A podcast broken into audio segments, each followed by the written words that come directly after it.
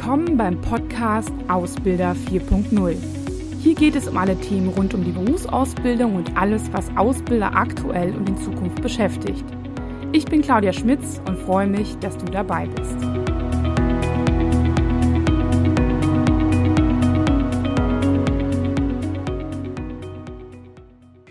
Ja, ähm, hallo und äh, herzlich willkommen zu einem Facebook Live. Heute geht es um den Buchlounge bzw. eine Buchlesung. Normalerweise würde ich jetzt in einem netten Café irgendwo in der Kölner Innenstadt sitzen. Das ist zwar wieder möglich, aber es ist dann doch nicht so ganz so gemütlich, wie man sonst sich so eine Buchlesung vorstellt.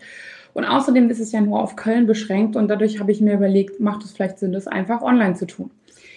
Der ein oder andere hat vielleicht in der letzten Woche noch mitbekommen, dass ähm, ja ein neues Buch von mir rausgekommen ist. So mein erstes richtiges Buch. Ich halte es mal in die Kamera. So sieht es aus. Das heißt Neue Kompetenzen in der Arbeitswelt 4.0 ähm, ist ein Buch, was in einer Buchreihe entstanden ist ähm, unter dem Thema Arbeitswelt 4.0 bzw. Industrie 4.0. Und das soll vor allem Azubis, die im Bereich Metall, Elektro und IT ausgebildet werden, unterstützen, das ganze Digitalisierungsthema und Industrie 4.0-Thema besser zu erschließen. Das passt natürlich auch zu anderen Ausbildungsberufen, aber grundsätzlich ist es so, dass ähm, ja, das ist ähm, äh, ja die ähm, für alle ganz gut passt und ähm, in diesen Berufen, die ich eben auch genannt habe, ist es so, dass die Ausbildungsordnungen sich ein bisschen geändert haben. Ähm, und da wurde so das Thema Industrie 4.0 jetzt reingeflanscht. Viele Ausbildungsberufe werden jetzt auch, was das Thema angeht, Digitalisierung und Industrie 4.0 so ein bisschen neu aufgelegt. Und deswegen, ähm, ja, hat sich der Westermann Verlag ähm, überlegt, dass es Sinn macht, diese ja, Schulbuchreihe zu entwickeln. Und ich bin, ich weiß gar nicht, das vierte Buch oder das fünfte Buch. Auf jeden Fall heißt das Buch Neue Kompetenzen in der Arbeitswelt 4.0. Ähm, und es geht im Prinzip um neue Kompetenzen. Ähm, es ist ein, im DIN A5 ähm, so angeboten und man kann das auch überall jetzt bekommen, also sowohl auf Amazon als auch im Westermann Verlag persönlich oder auch im Buchhandel. Und es geht im Prinzip darum zu überlegen, was gibt es für neue Kompetenzen in der Arbeitswelt 4.0 und Industrie 4.0. Ähm, das ist ja daran angelegt. Ähm, sind die so neu oder beziehungsweise was ist daran neu im Prinzip? Und die sind aufgelistet und dargestellt mit vielen Beispielen. Ähm, es ist halt, wie gesagt, ein Schulbuch, so dass man quasi nachlesen kann mit so kleinen Mini- Übungen und auch Beispielen, aber es ist natürlich kein klassisches Workbook, logischerweise. Ich zeige mal, ähm, wie so das äh, Inhaltsverzeichnis aussieht. Also das ist sehr auch, also ich finde für ein Schulbuch auch ist das ganze Buch äh, zwar mit Text, aber doch äh, mit sehr vielen Grafiken hinterlegt. Und das ist die Übersicht ähm, des, äh, ja, des, der Inhalte. Äh, ein Kapitel, das erste Kapitel ist natürlich erstmal das Thema Arbeitswelt 4.0. Was ist das genau? Und da bestimme ich halt auch die Kompetenzen. Also was sind überhaupt diese neuen Kompetenzen? Und in den darauffolgenden Kapiteln gehe ich eigentlich so ähm, auf diese Themen ein. Also was, welche Kompetenzen sind wichtig? Das ist einmal ganz allgemein das Thema problemlose Kompetenz. Dann ist es Veränderungs- und Lernkompetenz, Zusammenarbeit mit Kunden und Kollegen, interkulturelle und generationsübergreifende Kommunikation und Digital- und Medienkompetenzen. Bei den letzteren, da denkt man sicherlich sofort auch an dieses Thema neue Kompetenzen, aber ich würde mal sagen, während die anderen Kompetenzen ja, sich nicht wahnsinnig neu anhören, ist es doch für viele Berufe ähm, sehr, sehr wichtig. Also ich sage mal so, diese berufsübergreifenden Kompetenzen ähm, haben an Gewichtung hinzugenommen und ähm, deswegen nochmal ganz wichtig, auch gerade für diese Zielgruppe, ähm, ja, was bedeutet das eigentlich sehr konkret, also mehr oder weniger konkret, wie man halt über verschiedene Berufsfelder auch, auch sprechen kann. Hm. Ich habe jetzt Folgendes vor, und zwar, ich möchte gerne ähm, zwei kleine Unterkapitel aus dem Buch vorlesen. Und am Ende ähm, gibt es auch die Möglichkeit, drei dieser Bücher, ähm, drei dieser Exemplare zu gewinnen. Ähm, und das erzähle ich dann einfach am Ende, wie das genau funktioniert.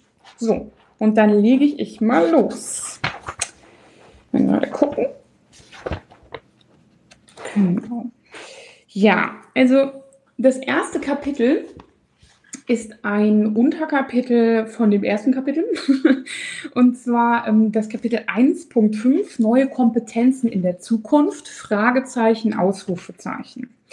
Ich muss dazu kurz sagen, dieses Buch ist lange vor der Corona-Zeit geschrieben worden. Also ja, ne, also so richtig fertig war das letztes Jahr im Juni und dann wurde es nochmal überarbeitet.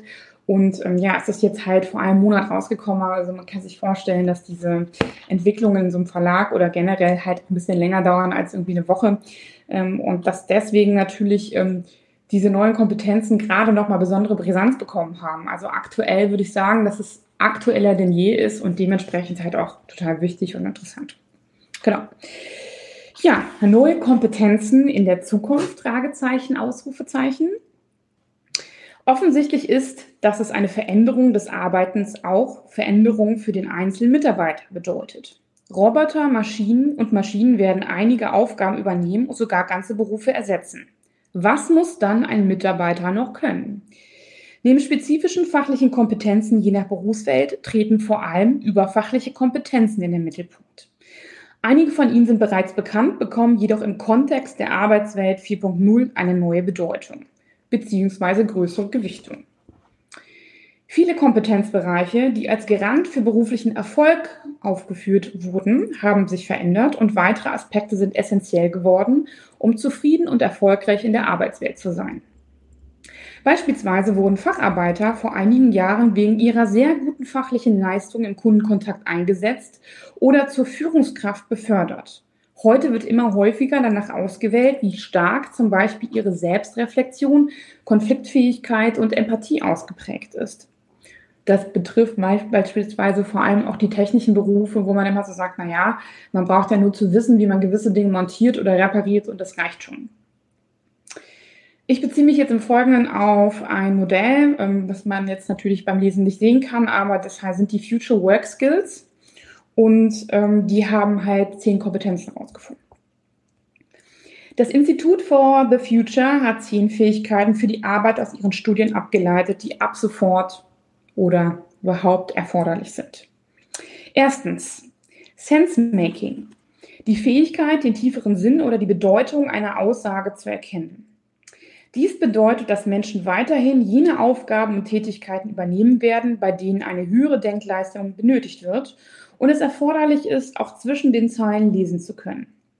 Maschinen und Roboter sind hingegen nur in der Lage, Routinetätigkeiten oder standardisierte Aufgaben zu übernehmen. Also da wird nochmal so deutlich, ähm, wir müssen ja auch die Maschinen, Roboter, KIs auch füttern. Das heißt, wir müssen auch überlegen, was die eigentlich, mit was die gefüttert werden müssen. Zweitens, Social Intelligence.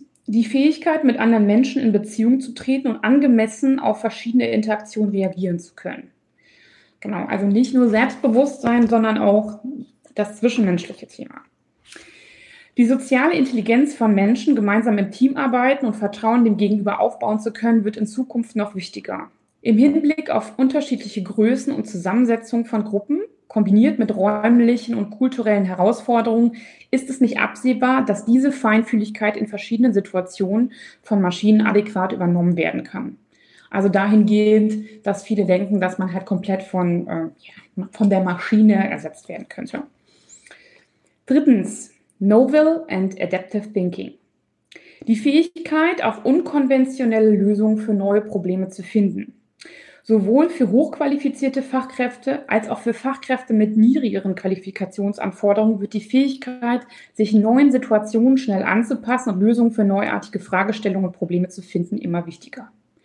Wem sage ich das? Absolut gerade in der Corona-Krise eine super wichtige Fähigkeit, die auch viele ja, neue Herausforderungen stellt verständlicherweise. Viertens, Cross and Cultural Competency.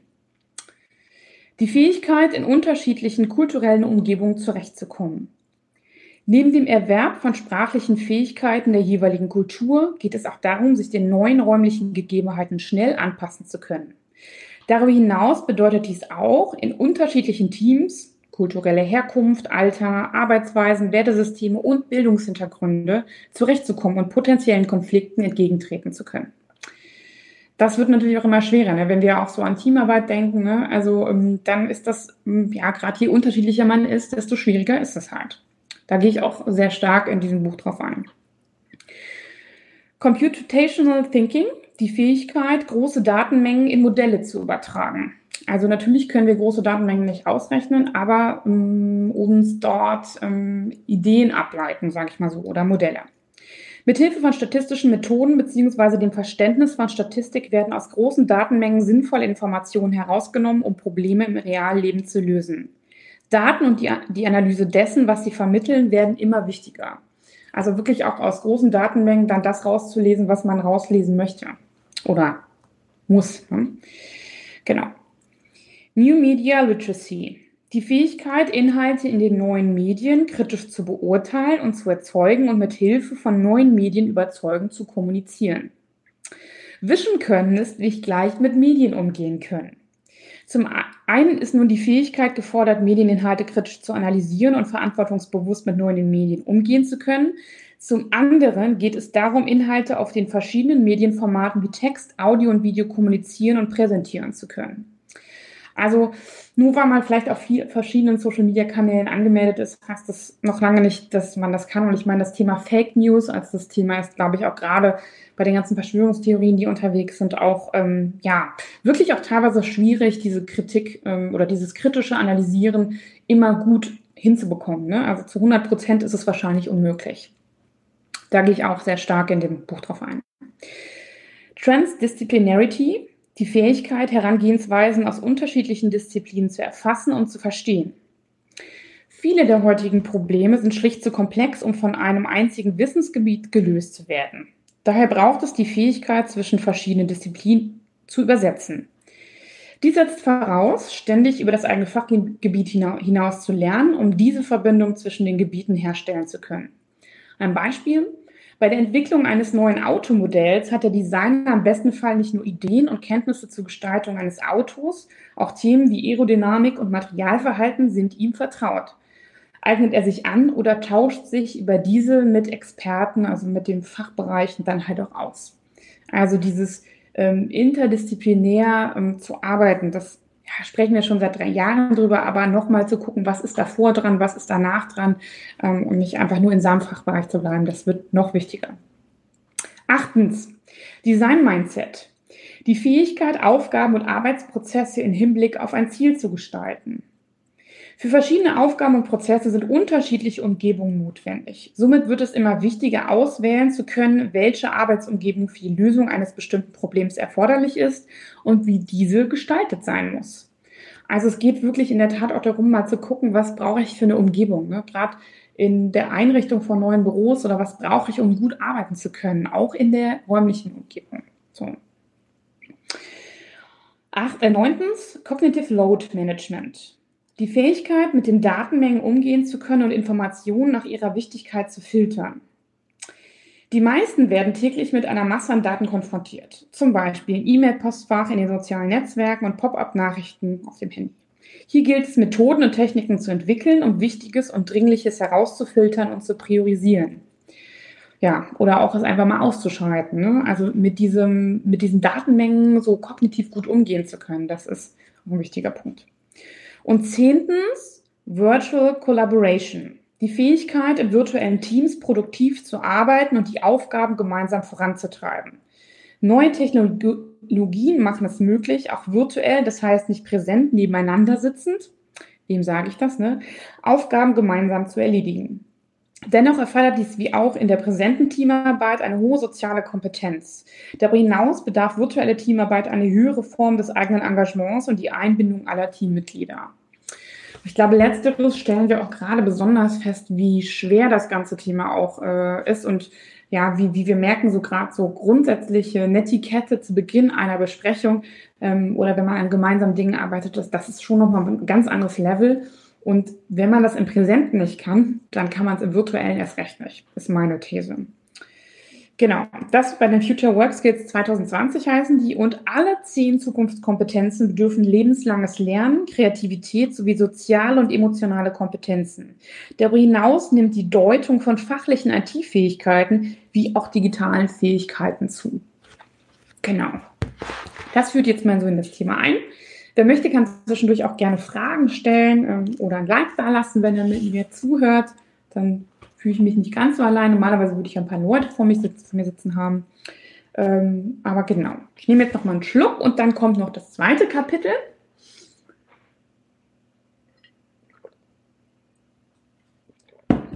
Genau. So, hier geht es jetzt um die, ja, einen Teil der Problemlösekompetenz. Und da möchte ich mal auf den Unterschied zwischen komplexen und komplizierten Problemen eingehen. Da habe ich in den letzten Wochen auch sowieso schon viel darüber gesprochen. Aber ich dachte, das passt ganz gut, weil wir gerade auch mit der Krise auch ähm, ja, ein schon komplexes Problem haben ähm, und wo wir merken, oh, so einfach geht das gar nicht, dass man das so easy regelt. Ne? Ähm, genau. Das Unterkapitel, was ich vorlese, heißt 2.1, was sind komplexe Probleme? Neue komplexe Probleme, die aus den Veränderungen der Arbeitswelt und deren Einflüssen entstehen, können mit alten Methoden manchmal nicht mehr gelöst werden. Während in der Vergangenheit in vielen Berufen das Fachwissen für das Durchführen von einzelnen Arbeitsvorgängen ausreichte, bedarf es nun eines Mitdenkens aller Mitarbeiter. Routineaufgaben werden nun von Robotern und Maschinen übernommen. Tiefergreifende Denkleistungen zum Lösen von Problemen werden von Menschen durchgeführt. So, zumindest die Theorie aktuell. Komplexe Probleme entstehen häufig nicht in einer einzelnen Tätigkeit. Die Ursachen sind meist vielschichtig und können aus anderen Bereichen entstehen. Dies bedeutet nicht, dass Fachwissen in Zukunft irrelevant ist. Es bildet weiterhin die Grundlage für kompetentes Arbeiten und zusätzlich kommt es auf weitere Aspekte an. Einmal, Fachkenntnisse entwickeln sich durch das Verständnis von Hintergründen und nicht nur durch das Auswendiglernen von Fakten, Formeln und Abläufen ähm, auch gerade in der aktuellen Welt, also ähm, so dieser Spruch, ich muss wissen, wo es steht, ähm, ist wichtiger, äh, ist weniger wichtig als so dieses Verständnis von Hintergründen und Zusammenhängen. Fachwissen aus Fachbereichen und Abteilungen, die Schnittstellen zu der eigenen Tätigkeit aufweisen oder beispielsweise in der Produktion vor- bzw. nachgelagert sind, werden immer wichtiger. Also dieses im gesamten Denken, nicht nur so sein Arbeitsbereich. Bekanntes Fachwissen muss auf neue Situationen übertragbar sein. Genau. Beispielsweise ist es als Elektroniker für Betriebstechnik wichtig, nicht nur einen Hausanschluss installieren zu können, sondern auch Kenntnisse über Smart Home und Anschlüsse für Elektroautos zu haben. Nicht groß, aber ein bisschen. Mit diesem Wissen kann man den Kunden beraten, wenn man dann zum Beispiel vor Ort ist und so einen Hausanschluss macht ähm, und kann dann zumindest auch sagen, ah, Sie haben ein Elektroauto, naja, wie sieht es denn aus? Ähm, haben Sie da schon einen Anschluss für? Ne? Ich kümmere mich da zwar selbst nicht drum, aber naja. Man kann sein Unternehmen damit positiv hervorheben und gegebenenfalls auch zusätzliche Dienstleistungen verkaufen, um die sich der Vertrieb und andere Fachabteilungen im Anschluss dann kümmern.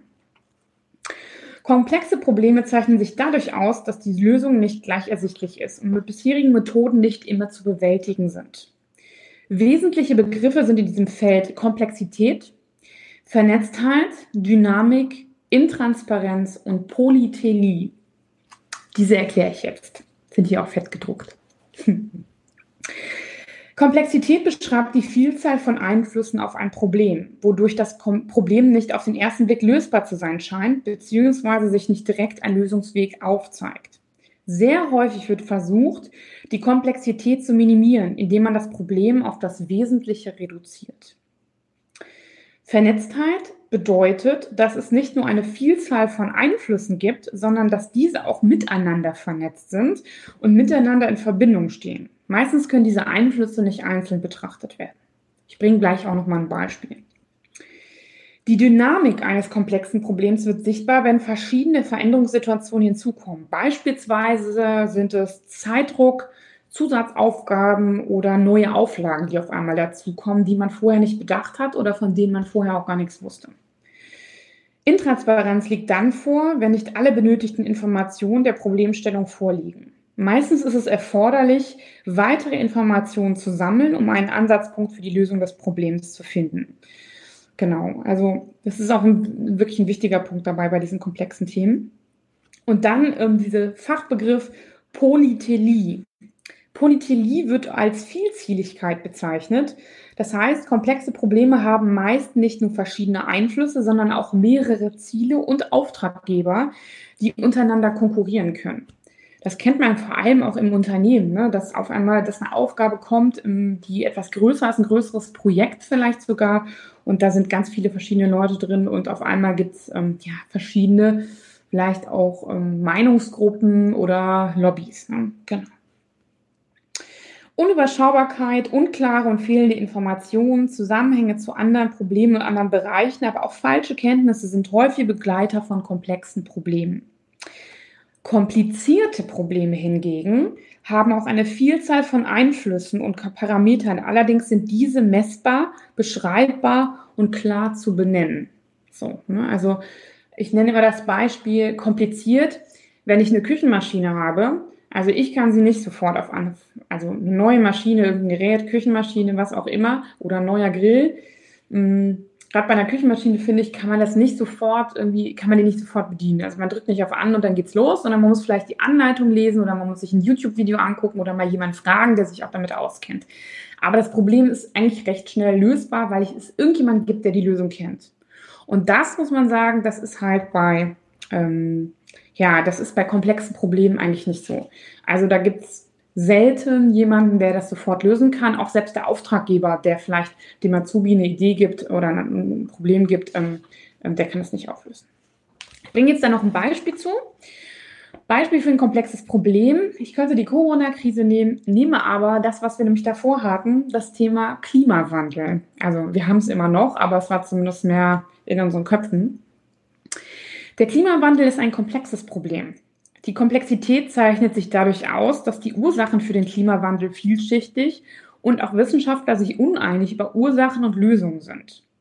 Auch sind die Ursachen stark miteinander vernetzt. Beispielsweise hat unser Fleischkonsum als Teil des westlichen Lebensstils Einfluss auf Landwirtschaft und Energieverbrauch. Und sicherlich auch noch auf weitere Sachen. Sich auf eine Ursache zu konzentrieren, würde das Problem des Klimawandels nicht einfach lösen.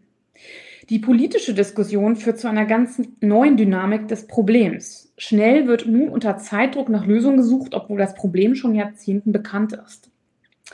Zur Lösung des Problems liegen die Ansätze nicht auf der Hand. Sie sind intransparent. Es bedarf Forschung und auch der Sammlung von Informationen über den Klimawandel, um effektive Lösungen zu finden. Zudem gibt es eine Vielzahl von Zielen, die mit dem Klimawandel einhergehen. Viele Interessensgruppen sind daran interessiert, in der Diskussion die für sich besten Ergebnisse zu erzielen.